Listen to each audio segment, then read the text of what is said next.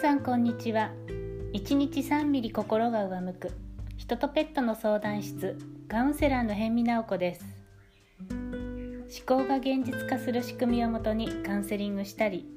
ペットの気持ちを読み取って飼い主さんにお伝えするペットコミュニケーションをしています。この放送では日々の気づきカウンセリングやペットコミュニケーションで実際にあった体験談などを交えながらどうせでもだってが口癖の下向き女性が自分自身に最高の幸せを与えられる上向き女性になる生き方のコツについてお話ししていきます。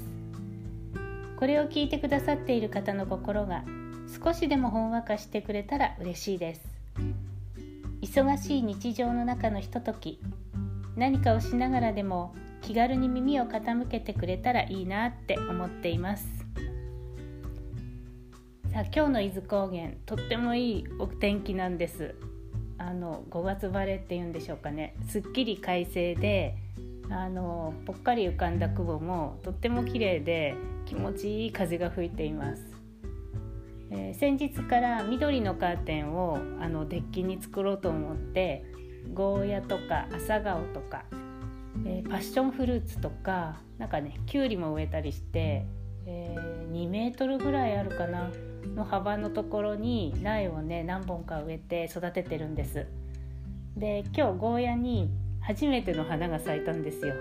黄色いちっちゃい花が咲いてくれてあなんか嬉しいなってすごい思ったんです。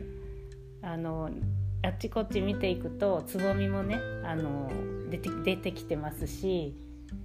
えー、なんかそうやってこうあ成長していくんだなこれから伸びていくんだなって思えるってすごく嬉しいなって今日感じました。毎日毎日楽しみにしながらねあの目をやっているんですけれどもあのもさもさになって本当に日陰になってくれたらいいなって思っています、はい。えー、そうですね。今日なんですけれども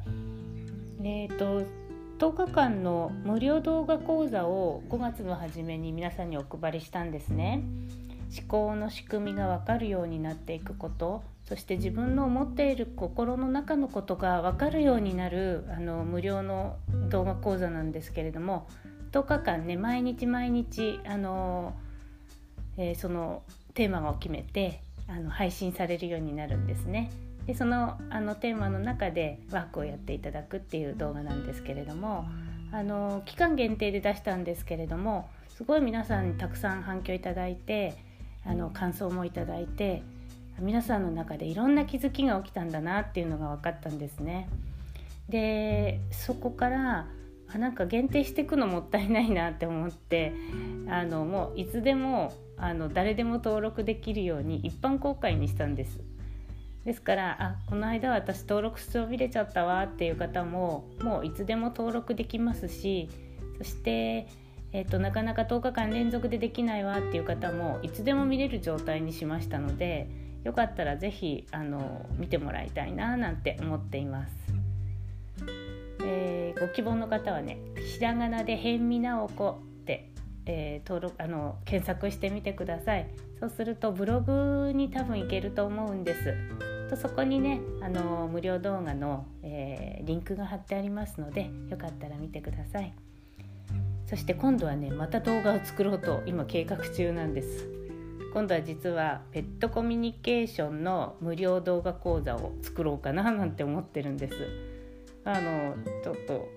10日間ほどはやらないですけれどもペットコミュニケーションもなんかこうペットコミュニケーションって何だろうっていうのとかあとペットコミュニケーションが分かることで何が起きるのかとか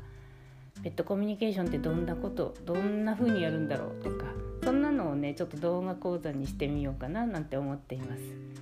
こちらも今まだ計画中なんですけれどもあのねペットを飼っている皆さん自分のうちのペットがの声がこうなんだか言ってることが分かったらきっと嬉しいよなって思いながらなんかニヤニヤしながらそう 計画立ててるんですけれども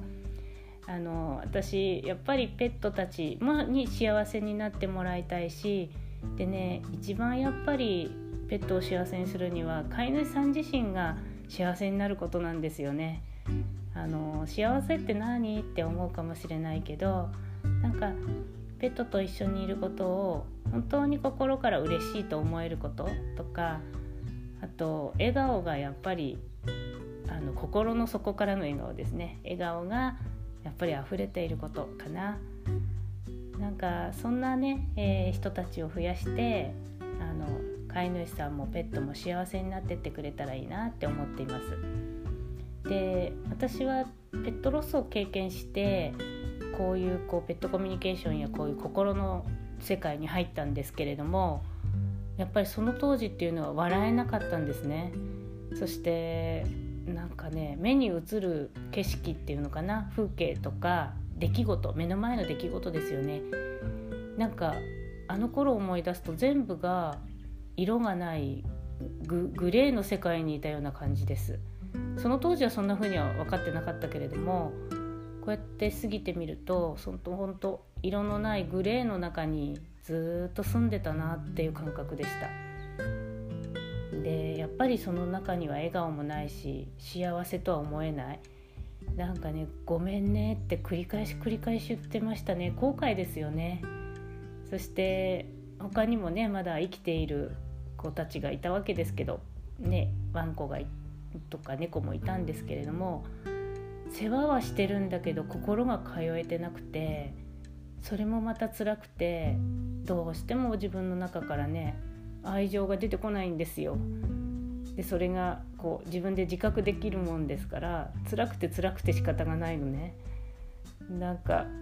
亡くなっちゃった子にも「ごめんね」なんだけど今いる子にも「ごめんね」で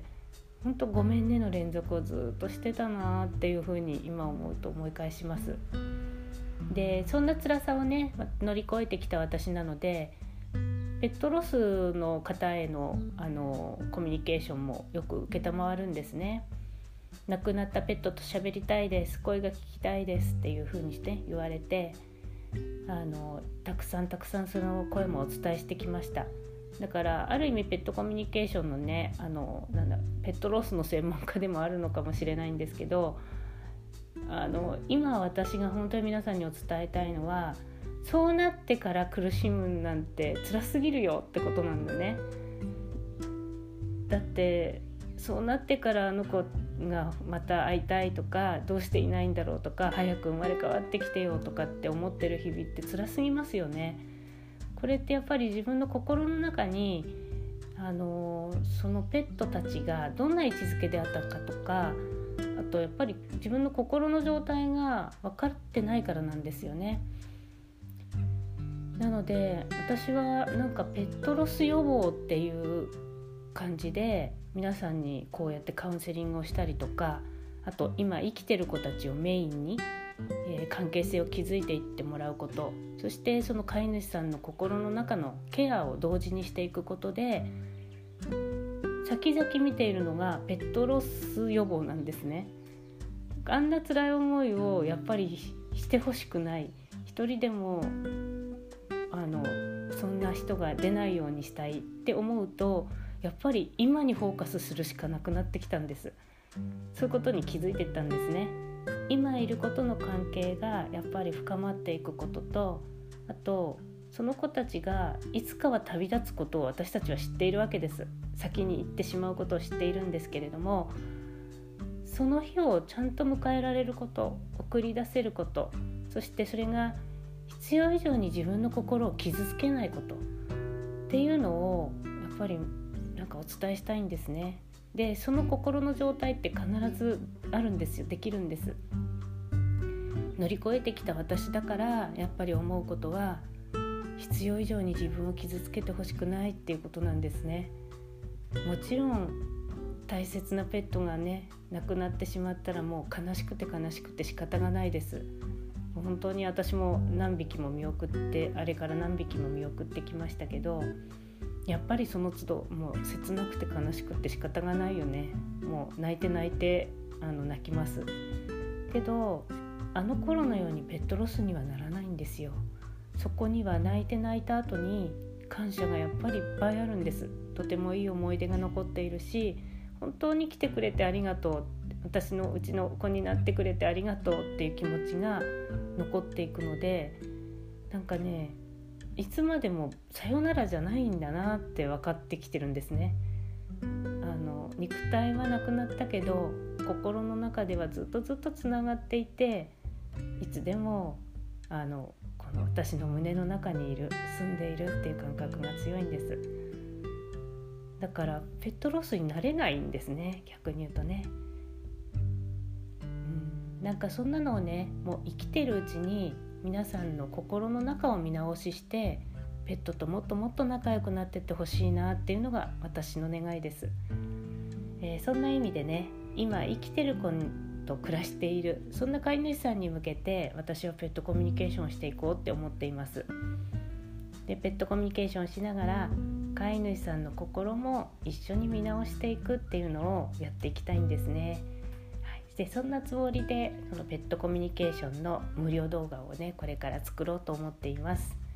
もうぜひぜひお楽しみにしていてください、はい、じゃ今日はペットコミュニケーション無料動画のお知らせでした。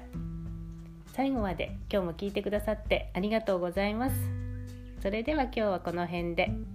さようなら。